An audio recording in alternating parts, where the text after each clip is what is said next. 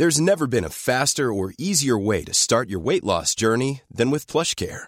PlushCare accepts most insurance plans and gives you online access to board-certified physicians who can prescribe FDA-approved weight loss medications like Wigovi and Zepbound for those who qualify. Take charge of your health and speak with a board-certified physician about a weight loss plan that's right for you.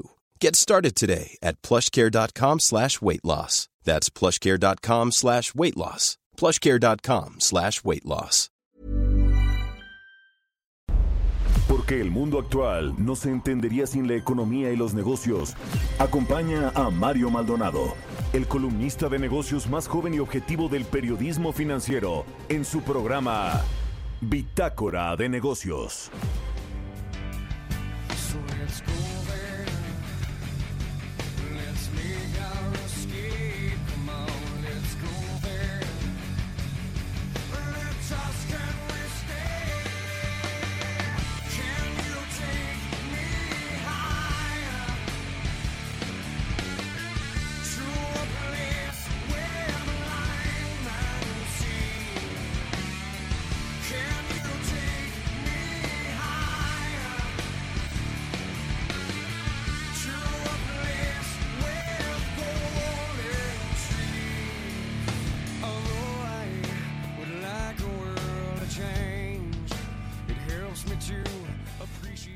¿Qué tal? ¿Cómo están? Muy buenos días. Bienvenidos a Bitácora de Negocios. Yo soy Mario Maldonado. Me da mucho gusto saludarlos en este miércoles 21 de abril del 2021.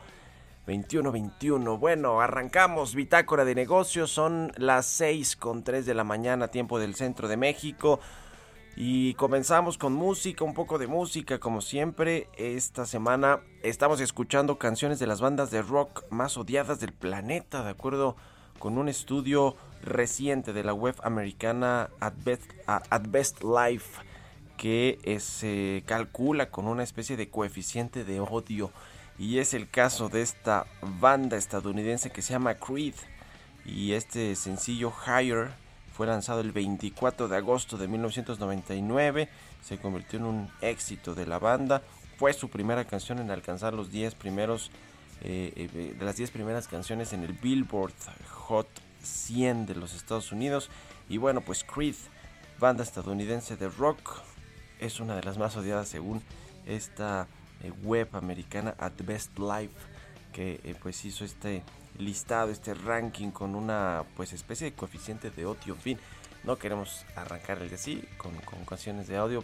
Porque además estas bandas, algunas a mí sí me gustan. Creo que de Creed sí me gustan algunas canciones a, Jesús, aquí que también les gusta. Así que, este, bueno, pues vamos a estar escuchando esta, esta música. Saludo con mucho gusto a quienes nos escuchen y nos siguen a través de la 98.5 de FM aquí en la Ciudad de México, en Guadalajara, Jalisco por la 100.3 de FM y en Monterrey, Nuevo León por la 90.1 de FM, también a quienes nos siguen a través de la página heraldodemexico.com.mx, ahí está el streaming de la cabina del Heraldo Radio.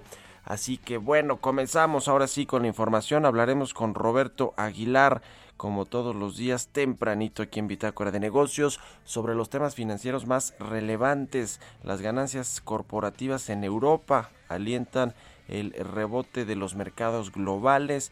Netflix suma menos clientes en el primer trimestre del año y sus acciones caen 11% ayer en Nueva York. Y la inflación en México cerraría el año en 4.2% según esta encuesta de Citibanamex de la cual vamos a platicar al ratito con el eh, director de estudios económicos eh, Adrián de la Garza que eh, además de todo mejora la perspectiva sobre la recuperación económica de México 4.7% esta encuesta de Citibanamex que bueno pues habla de todos estos indicadores eh, importantes para el desempeño de la economía mexicana. Vamos a hablar al ratito hacia el final del programa con Adrián de la Garza, economista en jefe y director de estudios económicos de Citibanamex. Vamos a platicar también, como todos los miércoles, con Carlos Reyes, analista económico, sobre la industria de las bicicletas en México es el eh, día internacional fue el día internacional de la bicicleta este 19 de abril y bueno pues es un medio de transporte importantísimo cada vez más importante en las grandes ciudades como el caso de la Ciudad de México ayer por cierto o antier era que Claudia Sheinbaum la jefa de gobierno decía que estas ciclovías y estos eh, carriles confinados de, por ejemplo, los que están aquí en insurgentes, se van a seguir, se van a mantener. Eh, digamos que los van a mantener para siempre y o para el tiempo que tengan que estar y yo creo que van a ampliar todas estas rutas, estos carriles confinados y ciclovías que hay en la Ciudad de México. Yo lo veo pues muy bien, hace falta esa eh, cultura del ciclismo en México y, la alternativa en medios de transporte. En fin, bueno, vamos a entrarle al tema de, lo que significa la industria de las bicis en, en México a propósito de este Día Internacional de la Bicicleta y platicaremos también con Gerardo Leiva, director general adjunto de investigación del INEGI sobre el, eh, pues el dato uh, del, del IGAE al mes de marzo, la economía quería 2.1% y todo el trimestre pues no se ve muy bien a pesar de que ciertamente ha habido una recuperación económica o un rebote técnico de la economía por la reapertura de muchas de las industrias y sectores económicos aquí en el país, pero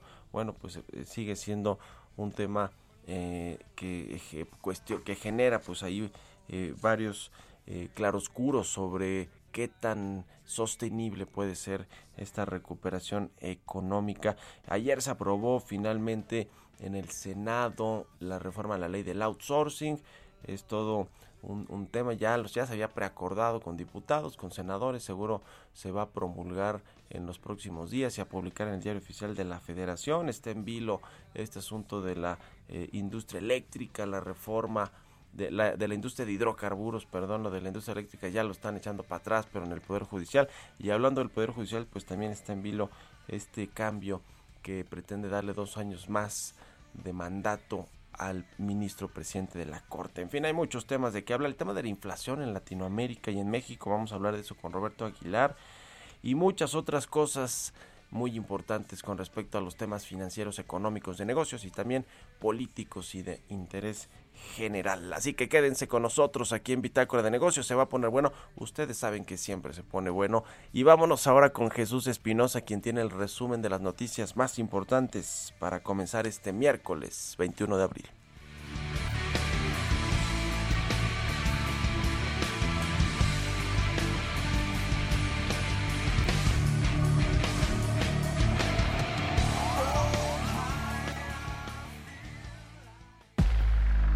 Resumen. El presidente Andrés Manuel López Obrador celebró el acuerdo entre Alonso Ancira y Petróleos Mexicanos. Dijo que el dinero que se entregará por parte del dueño de Altos Hornos de México servirá para que Pemex lo invierta y se destine a fertilizantes.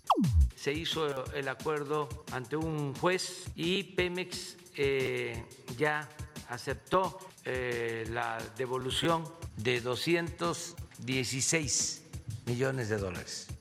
Entonces este dinero pues va a ayudar para que Pemex lo invierta, la recomendación destine a fertilizantes.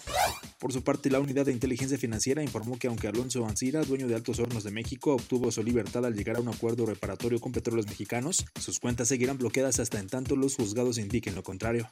De acuerdo con las estadísticas oportunas de finanzas públicas de la Secretaría de Hacienda, al primer bimestre del 2021, cinco dependencias de la Administración Pública Federal, entre ellas la de Salud, proyectan recortar 7.294 millones de pesos a sus presupuestos aprobados originalmente por el Congreso para este año.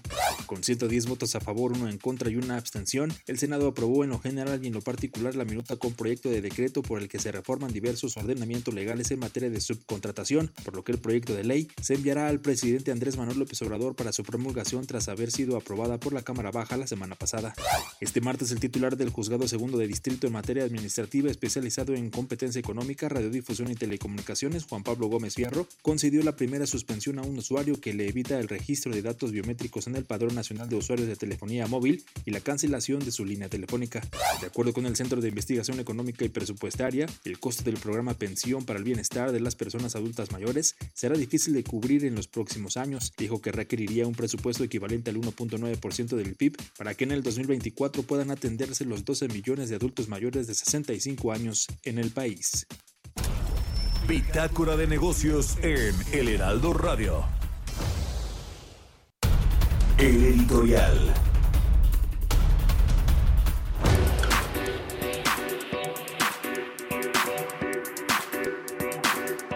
¿Qué tal este asunto de el, juez eh, Fierro, que fue el mismo que impuso los primeros, eh, o que dio entrada a los primeros amparos y suspensiones a la reforma eléctrica? Bueno, pum, ahora le da entrada a las primeras suspensiones también con respecto a este padrón nacional de usuarios de telefonía móvil eh, que bueno pues pide los datos biométricos de la gente es un tema muy interesante ahí yo le voy a entrar en, en, mis columnas del Universal próximamente sobre el origen la génesis de todo este eh, desastre con el Renault 2021 que se pretende hacer. Yo quiero tomar un minuto más para hablarle en el editorial sobre este asunto de el, gobierno, el presidente López Obrador y su gobierno y los proyectos cancelados, proyectos de inversión importante.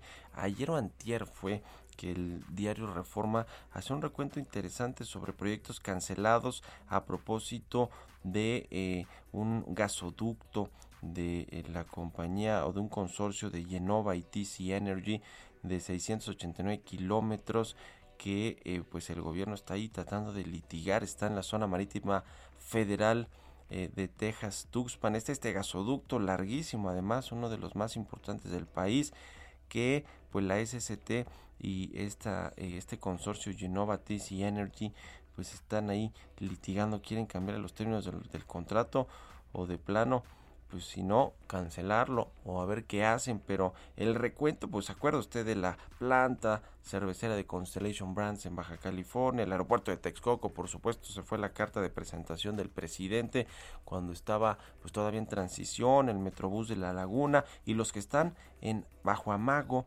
la plata de fertilizantes de Topolobampo, las mineras canadienses eh, Gold and, Silver y First Majestic y los contratos por operación de centros penitenciarios. Ya ve que quiere cambiar también este asunto de las cárceles, las prisiones, los hospitales, los contratos que tienen los privados. En fin, vaya sacudida que le está dando el presidente a los empresarios en diferentes proyectos y bueno pues todo esto con el golpe que va a significar para todos la, para todos los mexicanos esta, esta golpe a la confianza de los inversionistas y de los empresarios. Pero bueno, quizás no lo vamos a ver ahorita a corto plazo, pero ya verá hacia finales del sexenio los inversionistas cómo van a estar de espantados. ¿Usted qué opina? Escríbame mi cuenta de Twitter, arroba Mario Mal.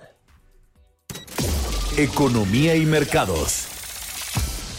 Roberto Aguilar ya está aquí en la cabina del Heraldo Radio. Mi querido Robert, buenos días. ¿Qué tal Mario? ¿Cómo estás? Me da mucho gusto saludarte a ti y a todos nuestros amigos. Ah, hoy que hablabas justamente de este tema de los proyectos cancelados, pues se dieron a conocer las cifras de Heineken, esta importante cervecera, la segunda a nivel mundial. Y fíjate que hay una estimación de más de 600 millones de dólares del costo justamente de cancelar la planta que tenía planeado abrir en México y que como tú sabes a través de una consulta pues se canceló este proyecto y hoy pues el gobierno tendría que asumir parte de esas pérdidas, o sea que tenía pendiente cerca de 600 millones de dólares. Bueno, las acciones mundiales abrieron en terreno positivo ya que eh, los primeros indicios de un repunte en las ganancias corporativas europeas compensaron las preocupaciones sobre el aumento de contagios en Asia específicamente en la India, que frenaron los precios del petróleo. Europa inició una temporada de ganancias que se espera genere un crecimiento de ganancias de de más del 60%. Y esto, Mario, sería su mayor aumento en más de nueve años, gracias a la recuperación justamente de esta eh, de este bloque económico. Y bueno, la decisión de la Agencia Europea de Medicamentos de reanudar el despliegue de la vacuna de Johnson Johnson estimulaba la esperanza de un retorno a la normalidad algo menos distante en el territorio europeo, a lo que se sumaba la, la expectativa de una nueva vacuna de CureVac en mayo y una aceleración generalizada de las campañas de vacunación tras el aumento de envíos acordado justamente con la farmacéutica Pfizer, 100 millones de dosis más para Europa. Aún así, justamente el aumento de los casos de coronavirus en algunos países pesaba en los mercados mundiales, llevaba los precios del petróleo a la baja ante el temor de que disminuya la demanda de energía y justamente se frene la recuperación económica a nivel mundial. Y bueno, pues el dólar ayer, Mario, pues eh, justamente se recuperó pero sin embargo, pues eh, este hoy se mantiene justo por encima de un mínimo de siete semanas, ya que los bajos rendimientos de los bonos estadounidenses reducían el atractivo de la divisa, que por cierto hoy se hace una subasta de bonos, la más importante para Estados Unidos en términos de lo que significa y bueno, pues esto también podría eh, marcar el rumbo de su moneda y con ello del tipo de cambio. Y bueno, fíjate que también eh, el, justamente el dólar recibía cierto impulso, que es considerado por, por cierto una un activo de refugio justamente por las bolsas mundiales que habían caído de sus máximos históricos, mientras que los brotes de infecciones por coronavirus desde, la India hasta Canadá empeoraban las perspectivas de una rápida recuperación mundial. Y luego ayer, después del cierre del mercado, Mario, esperado justamente el tema del reporte financiero de Netflix y más que nada, más que los números, porque al final del día tuvo ventas y ganancias mayores a las esperadas, pues el tema de cómo se está comportando y qué nos dice en, términos de los hábitos de los consumidores, porque justamente agregó menos clientes de lo que se esperaba y esto pues hizo que las acciones cayeran, como te decía, 11%. Fíjate que solo... Con todo la serie de Luis Miguel, la segunda temporada, Robert, ¿cómo? Pero, fíjate que esa ya contabiliza para el tercer trimestre. ah, claro. Ahí vamos a, a lo mejor ahí vamos a ver un repunte. Y bueno, se, casi 4 millones de suscriptores fueron los que eh, eh, se sumaron al 31 de marzo, pero los analistas esperaban 6.2 millones y las acciones de la compañía cayeron más de 11%, pero bueno, pues sí hay que insistir que al final del día la compañía sigue ganando, sigue vendiendo más y también fue presa justamente de una menor oferta de contenidos porque el coronavirus pues le impidió realizar las producciones correspondientes. Este con también muy interesante, Mario, es que este fabricante taiwanés de productos electrónicos Foxconn eh, va a reducir drásticamente su plan de construir una fábrica de 10 mil millones de dólares en Wisconsin. Esto lo había eh, justamente anunciado con bombo y platillo eh, el presidente Donald Trump, que estaba promoviendo pues esto, las inversiones de empresas extranjeras en Estados Unidos. De hecho, en su momento, esta gran planta de 10 mil millones de dólares el propio expresidente Donald Trump la calificó como la octava maravilla del mundo, fíjate, hasta ese nivel. Pero bueno, pues ahora de 10 mil millones solo va a invertir 672 millones de dólares y va a recortar el número de nuevos puestos de trabajo. Había dicho 13 mil a solo 1.454. Hay que decir que Foxconn es el mayor fabricante de dispositivos electrónicos por contrato en el mundo y bueno, pues justamente esta situación creo que vale la pena comentarla. Y bueno, pues al final del día también te quisiera comentar que justamente dio a conocer sus resultados Roche, esta farmacéutica suiza que mantuvo su pronóstico de crecimiento de ingresos para 2021 y que fue, le fue muy bien. Sabes que con el tema de las pruebas, esto es lo que ayudó a mejorar justamente sus ingresos y con ello sus perspectivas para todo el año. Y bueno, de cara a este día que mañana se celebra, el Día de la Tierra, eh, justamente una de las frases que tengo para el día de hoy es que el mundo es un lugar peligroso, no a causa de los que hacen mal, por aquellos que no hacen nada más bien para evitarlo. Esto lo dijo en su momento Albert Einstein y bueno, pues interesante lo que viene, te decía, mañana se conmemora el Día de la Tierra y yo creo que debería ser todos los días, pero bueno, pues solo hay uno eh, donde tomamos más conciencia sobre este asunto. Pues sí.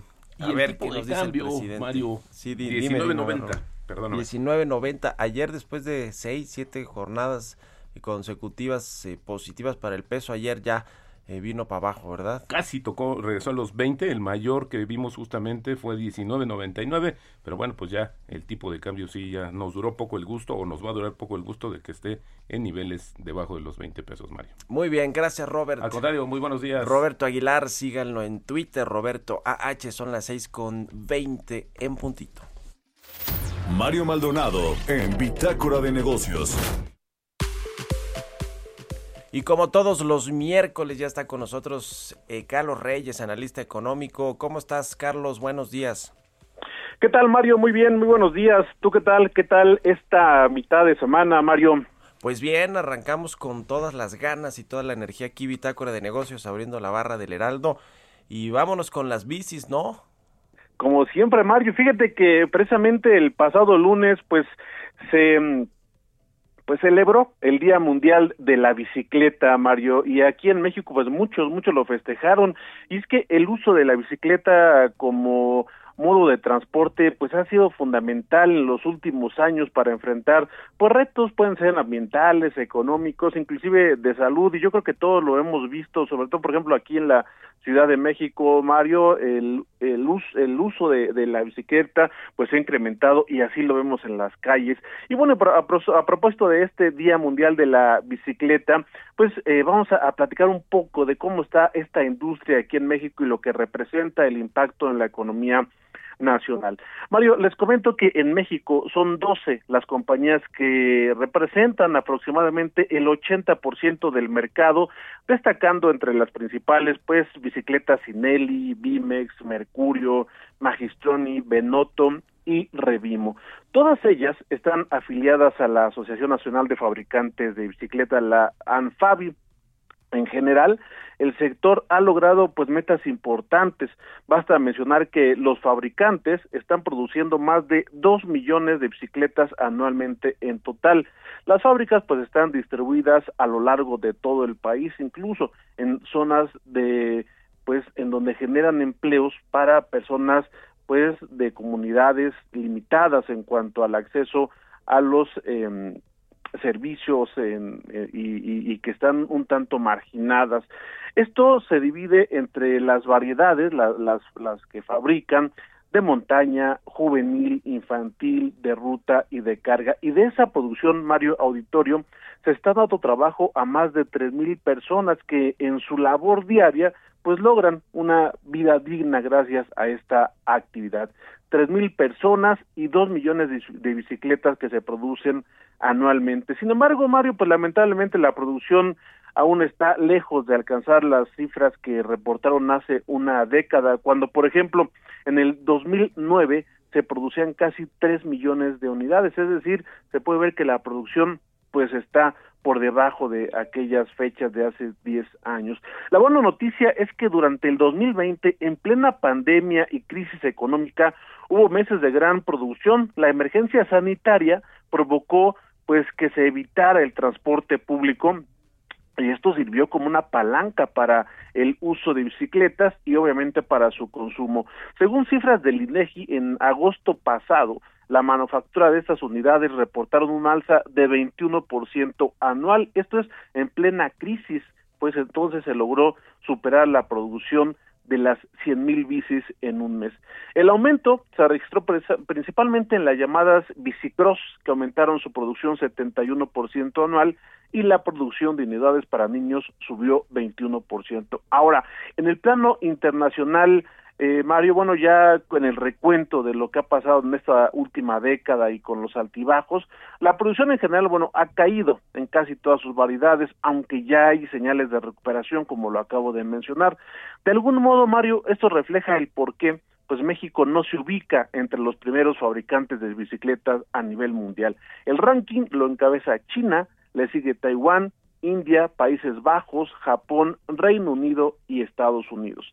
De acuerdo con los datos más recientes de la Secretaría de Economía, en el primer semestre del año pasado se importaron poco más de 200, 200, 2.000 unidades sin motor. Esto representaría pues un aumento del 22.5% de importaciones respecto a lo que se registró en el mismo periodo del año previo, es decir, de 2019 de acuerdo con eh, esta situación, bueno, pues se puede observar que si bien se ve una recuperación, va a ser complicado regresar a los niveles que se tenían de hace una década. Y es que hay que ver, Mario, también, si nos, como lo comentaba, ¿no? el, el, uso de bicicletas pues ha incrementado, sí. los viajes han aumentado 221% Cada desde vez más marzo importante de 2020. este medio de transporte. Gracias, Carlos. Buenos días. Mario, muy buenos días al auditorio. Reyes Noticias en Twitter. Vamos a la pausa. Continuamos en un momento con la información más relevante del mundo financiero en Bitácora de Negocios con Mario Maldonado. Regresamos. Heraldo Radio, la HCL se comparte, se ve y ahora también se escucha. Estamos de vuelta en Bitácora de Negocios con Mario Maldonado. Entrevista.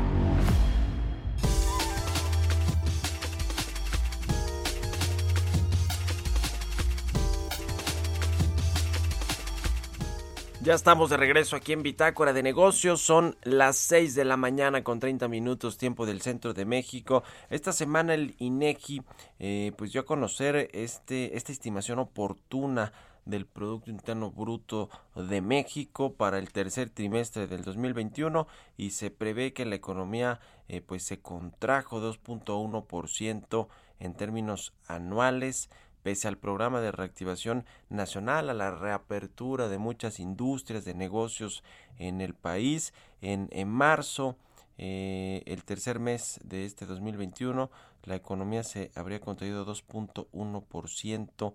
2.1% es al mes de marzo y bueno, también ya hay una estimación de todo el trimestre. Vamos a platicar de este eh, tema con Gerardo Leiva, director general adjunto de investigación del INEGI. Gerardo, ¿cómo estás? Muy buenos días.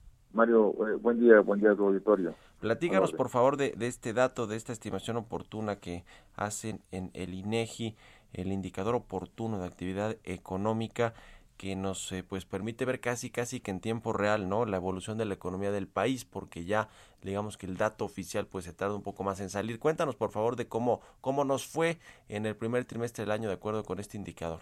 Claro que sí. Mira el este indicador eh, yo creo que es eh, muy afortunado que, que, lo tengamos porque pues sí nos ahorra pues cinco semanas con respecto de lo que tardaríamos eh, o vamos a tardar en sacar la información digamos dura de, del IGAE, ¿no? Que es un equivalente al PIB mensual. Sí. Entonces, este, estos datos ya nos dan una idea de más o menos, este, con ciertos intervalos de confianza, en dónde andaría la variación anual en, en marzo de, de, del IGAI y como eh, bien eh, comentas, pues lo que estamos eh, estimando pues es una caída a marzo de 2021 contra marzo de, 2020 de menos 2.1%, ¿no?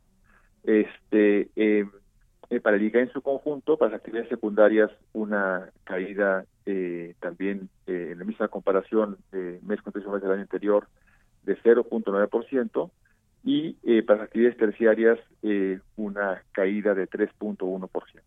Entonces, esto es lo que eh, es muy importante tener a la vista, es que más que variaciones en la actividad económica en el margen, es decir, en los últimos meses, lo que nos está diciendo es cómo la base de comparación ha venido cambiando.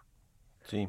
y lo que viene en, a partir de ahora, para los próximos meses, es eh, el efecto sobre todo de la base de comparación, porque eh, digamos, si nosotros vemos lo que implican estos eh, estas tasas de cambio respecto de el nivel que tendría el, el, el IGAE, realmente no estaríamos viendo cambios notables en el IGAE prácticamente desde noviembre del año pasado. Entonces, este, lo que ha venido cambiando es el punto de referencia contra el cual comparamos y es lo que hace que las tasas eh, eh, eh, se vayan se vayan moviendo. Entonces, eso es lo que nos tiene ahorita en un menos 2.1, pero pero si viéramos, digamos, la gráfica de, del nivel de la actividad económica, ese, se, ha, mantenido prácticamente plano este en los últimos meses y, y este por eso algunos analistas han, han dicho bueno pues imaginémonos que sigue este la actividad económica plana por el resto del año no eso es lo que eh, lo, lo, que implicaría sería que este ya si no subimos absolutamente nada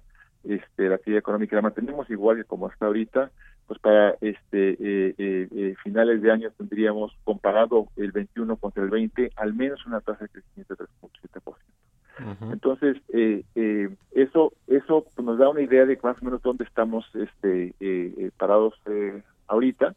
Y este digamos eh, la situación en la que estamos es como si hubiéramos venido subiendo en un elevador durante los últimos años en el, en el nivel del IGAE, que es un índice, este, como dos puntos cada año en promedio. Llegamos a un punto máximo en, en julio de 2018 con un nivel de 114. Luego, digamos, antes de, del, del, del, choque de la pandemia, en, en, marzo de, de 2020, habíamos bajado de 14, de 114 a 110, digamos, al piso 110 y luego se desplomó todo este hasta pues hasta el nivel de 91 piso 91 digamos en abril de 20 todavía un poco más en mayo de, eh, de 20 a piso 89 y eh, de ahí hasta ahorita este en marzo seríamos eh, de 2021 estaríamos como en un nivel de 107 o sea todavía no estaríamos al nivel eh, este, que teníamos en marzo de 2020 eh, y estamos, eh, digamos, con estas este, variaciones que estamos reportando, pues más o menos estables, planito, en, en este nivel de 107 pues, desde hace ya varios varios meses. Entonces, este, lo que esto nos está reportando fundamentalmente es, a pesar de que la tasa anual es negativa, es que el cambio en el margen es mucho, muy, muy chiquito y la actividad económica, este, si bien eh, eh, en, el margen ha dejado de caer, tampoco está este, mostrando eh, aumentos, pero seguramente para el mes que entra, ¿no? Este, si, si esto se mantuviera exactamente igual, si el nivel se mantiene exactamente igual el mes que entra, pues vamos a ver un, crecimiento este anual pues alrededor del 18%, ¿no? Y para mayo vamos a ver un crecimiento como del 23%, entonces eh, es hay que estar muy atentos eh, respecto de, de, contra qué estamos haciendo la comparación anual para que no nos este, eh, eh, vayamos a ir con la cinta de que la actividad está cambiando en, en su nivel mucho eh, porque lo que estaba pasando es que el punto de referencia este, es el que está eh, cambiando y estamos comparando ahora, a partir del mes que entra, vamos a estar comparando con otro nivel bajísimo este, al que caímos el año pasado. Sí, sí, sí, cuidado con las comparaciones porque como tú dices, cuando vemos el, el, eh, la foto completa de, la, de la economía, pues no está viendo una recuperación sólida, sostenida eh, de, la actividad económica, sobre todo en sectores como ya lo mencionabas y creo que vale la pena profundizar en el tema de los servicios, del comercio y los servicios que representan eh, 65% del Producto Interno Bruto del país, es decir, es una actividad, la, la actividad terciaria de lo más relevante para el empleo, para el, la demanda interna, el consumo, eh, que es lo que parece ser que no termina de reactivarse a pesar de que ya muchas industrias relacionadas con los servicios eh, están, están reabriendo. Eh, ¿qué, ¿qué, opinas de, de, este tema, Gerardo? ¿Es, es un problema que va a tardar mucho más en recuperarse? Claro, claro. Este, si, vemos, eh, digamos, el estudio de lo que ha pasado el año pasado, cuando caímos, digamos, al punto más bajo del, nivel del, del, IGAE en, en mayo, eh, eh, la recuperación comenzó en junio justo porque nos articulamos con, la apertura de la actividad manufacturera en Estados Unidos y nuestro sector exportador empezó a recuperarse y a jalar a la actividad económica en México, pero eh, las actividades de, este, de servicios se han quedado rezagadas respecto a la recuperación manufacturera. Y eh, eh este, eso se ve reflejado, por ejemplo, en el consumo, ¿no? O sea, el consumo este de bienes pues se ha recuperado un poco más que el consumo de servicios que está todavía mucho muy rezagado y a niveles este eh, muy por debajo de lo que teníamos en marzo del año pasado. Sí. Y eh, eh, si vemos por ejemplo la parte de, de, este también del, de la formación de capital no este pues la inversión está detenida este la construcción no residencial sigue en niveles mucho mucho muy bajos la formación de bruta de maquinaria y equipo, particularmente la de carácter nacional, este, sigue todavía en niveles muy muy bajos que no se ha recuperado. Entonces tenemos pendientes importantes en, en este en, el rebote, digamos, de la actividad económica en México que ha sido bastante eh, dispareja, este y que eh, pues por lo pronto nos tiene en este en situación de eh, este calma chicha, como te mencionaba hace un momento, donde los niveles de la actividad económica en general que tenemos desde noviembre eh, para acá, en promedio, pues este eh, no han tenido mayores cambios.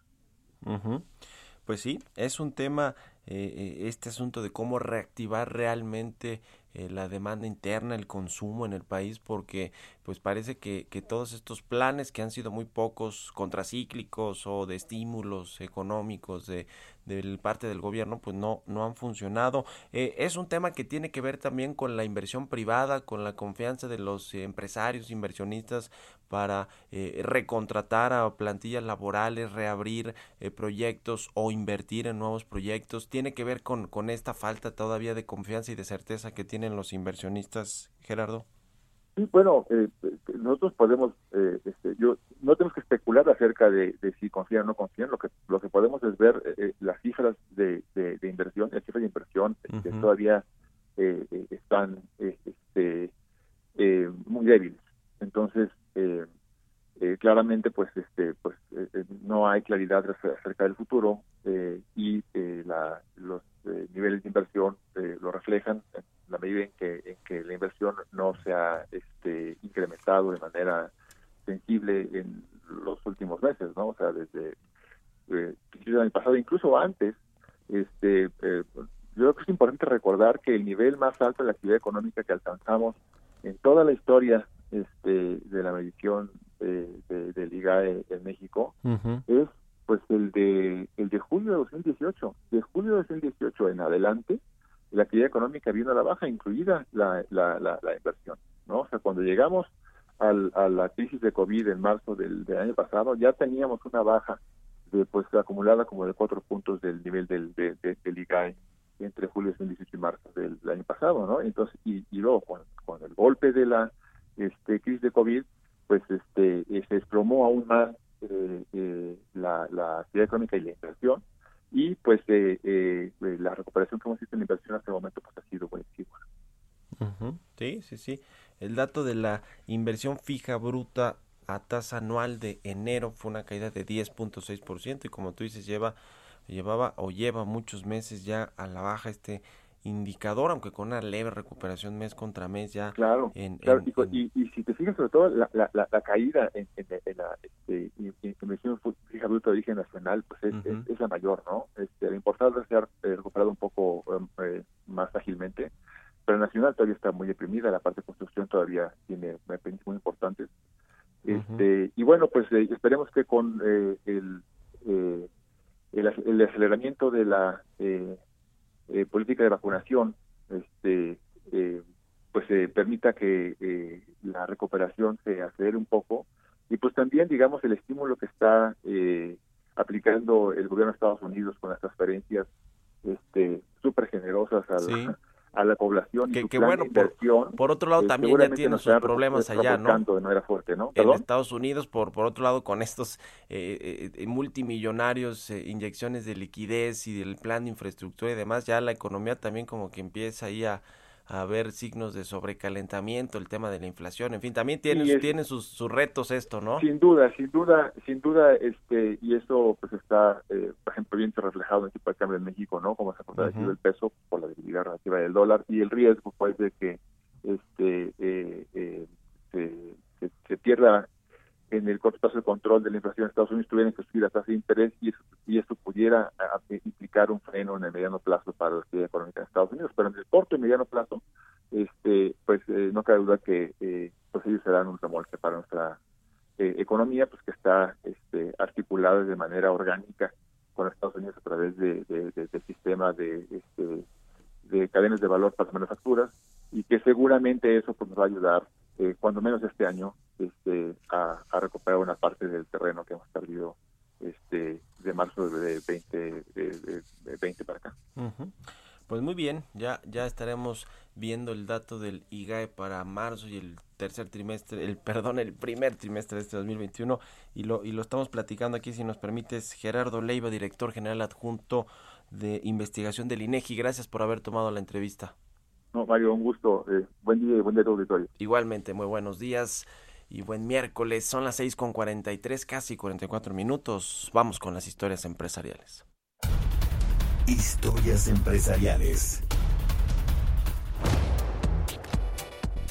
La tecnológica Apple dio a conocer su nueva línea de iMac y sus nuevos dispositivos AirTags para encontrar artículos perdidos en una presentación multicolor. Nos cuenta de todo esto Giovanna Torres. Apple realizó su tan anhelado evento Spring Loaded, donde presentó los nuevos avances tecnológicos en algunos de sus productos como el iPhone 12 en color morado y que estará en su totalidad a la venta el próximo 30 de abril, así como una versión mini además de sus nuevas Macs, una AirTag, la nueva versión de su tableta iPad y Apple TV. En esta presentación multicolor, haciendo honor a las computadoras que lanzaron a finales de los 90, decidieron sacar la nueva versión con el chip M1 en colores verde, amarillo, naranja, rosa, púrpura, azul y para los que continúan prefiriendo algo más tradicional, el color plata. Esta herramienta de trabajo la podrán adquirir a la mitad del mes de mayo. Uno de sus productos más icónicos desde su lanzamiento fue el Apple TV y es por el mismo motivo que decidieron actualizarlo con un procesador más rápido y un control remoto renovado. Este se encontrará en tiendas a partir del 30 de abril y su precio irá desde los 179 dólares. Y para terminar, expusieron su más reciente creación, se trata del AirTag el producto que competirá directamente con empresas como Samsung y Tile. En la sede ubicada en Cupertino, California, desde hace dos años se ha estado trabajando en la elaboración de dicho producto que facilitará a sus usuarios hallar objetos perdidos por medio de una aplicación que funcionará como el Find My iPhone. Tendrá un costo de 29 dólares o en un paquete de 4 por 99 dólares. Para Bitácora de Negocios, Giovanna Torres. Entrevista.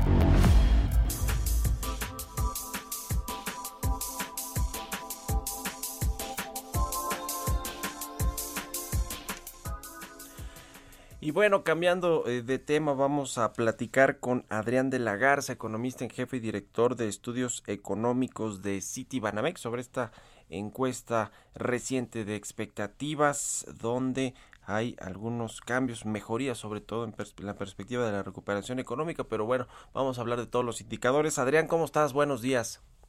Hola Mario, muy buenos días al público. Qué gusto saludarte como siempre.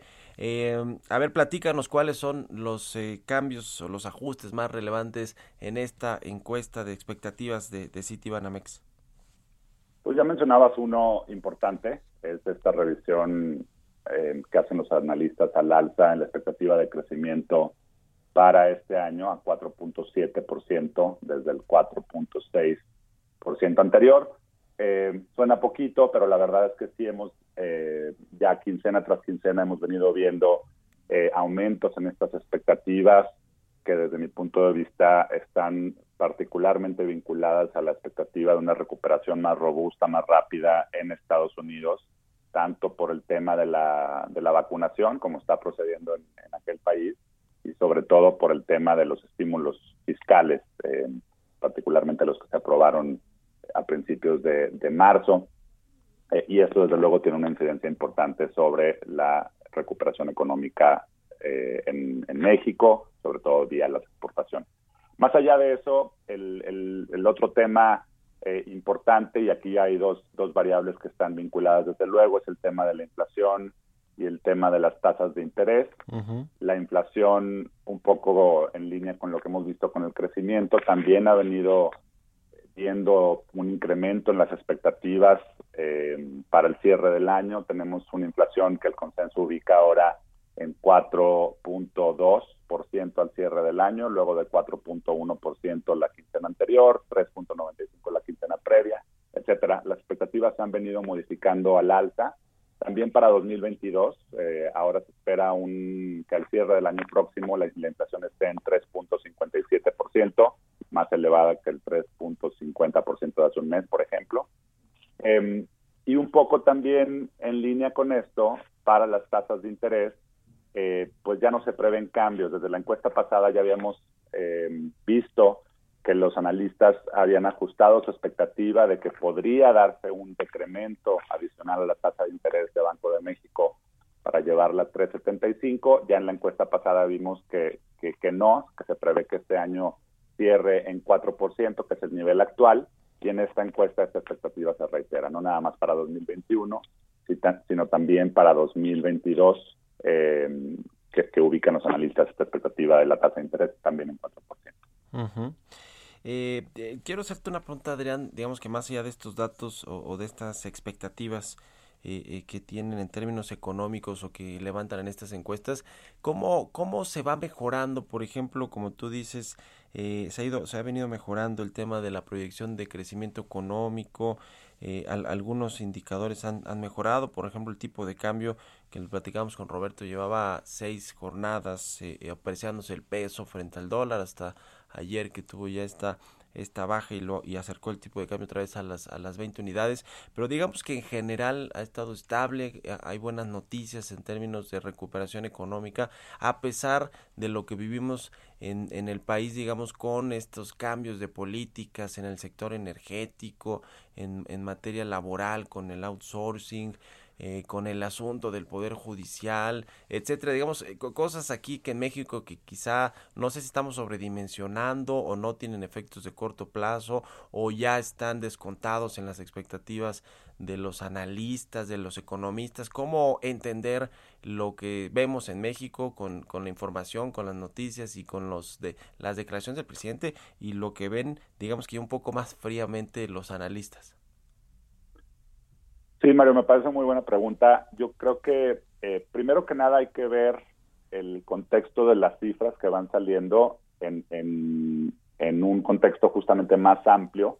Eh, por ejemplo, en el caso de las expectativas de crecimiento, pues suena, suena muy padre un crecimiento de 4.7% si, si efectivamente lo tenemos este año como se espera según nuestra encuesta, pero sí hay que verlo a la luz de la contracción de 8.2 que se dio el año pasado. ¿no? Entonces, es una, es una recuperación, sí, eh, se habla en, los medios actualmente de estas tasas relativamente elevadas de crecimiento, pero sí hay que verlo en ese, en ese contexto.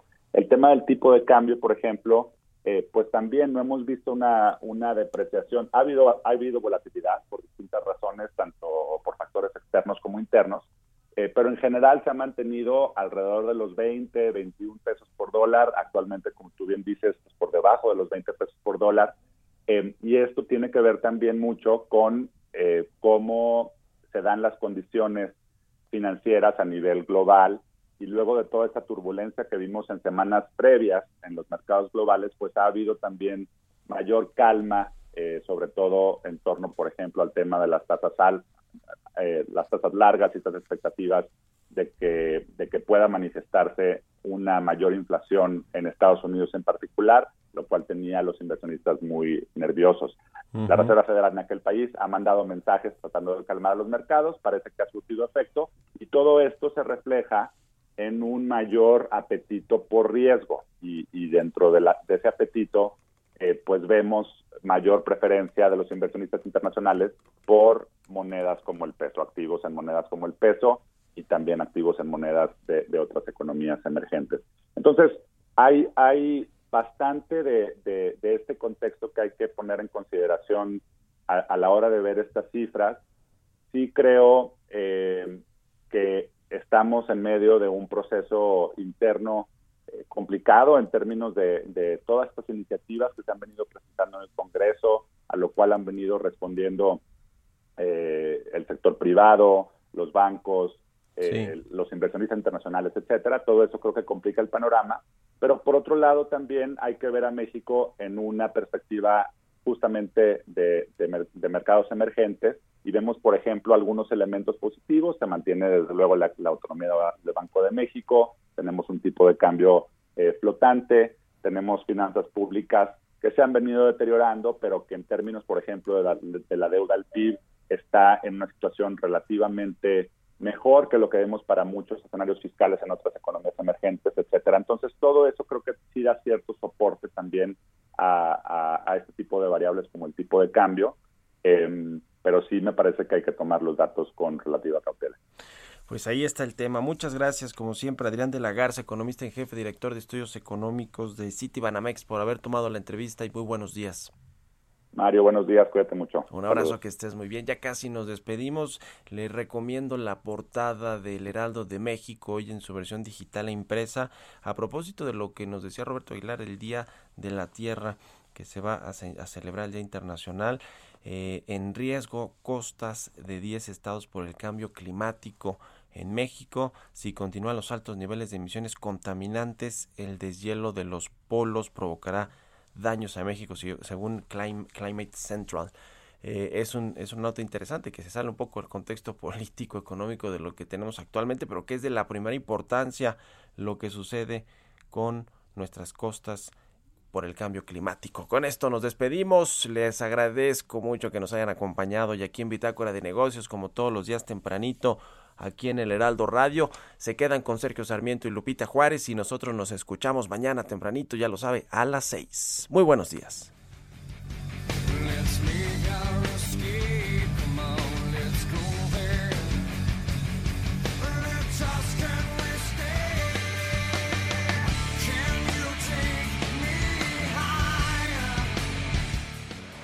Esto fue Bitácora de Negocios con Mario Maldonado, donde la H suena y ahora también se escucha. Una estación de Heraldo Media Group. Mom deserves the best, and there's no better place to shop for Mother's Day than Whole Foods Market. They're your destination for unbeatable savings, from premium gifts to show-stopping flowers and irresistible desserts. Start by saving 33% with Prime on all body care and candles. Then get a 15-stem bunch of tulips for just $9.99 each with Prime. Round out Mom's menu with festive rosé, irresistible berry chantilly cake, and more special treats. Come celebrate Mother's Day at Whole Foods Market.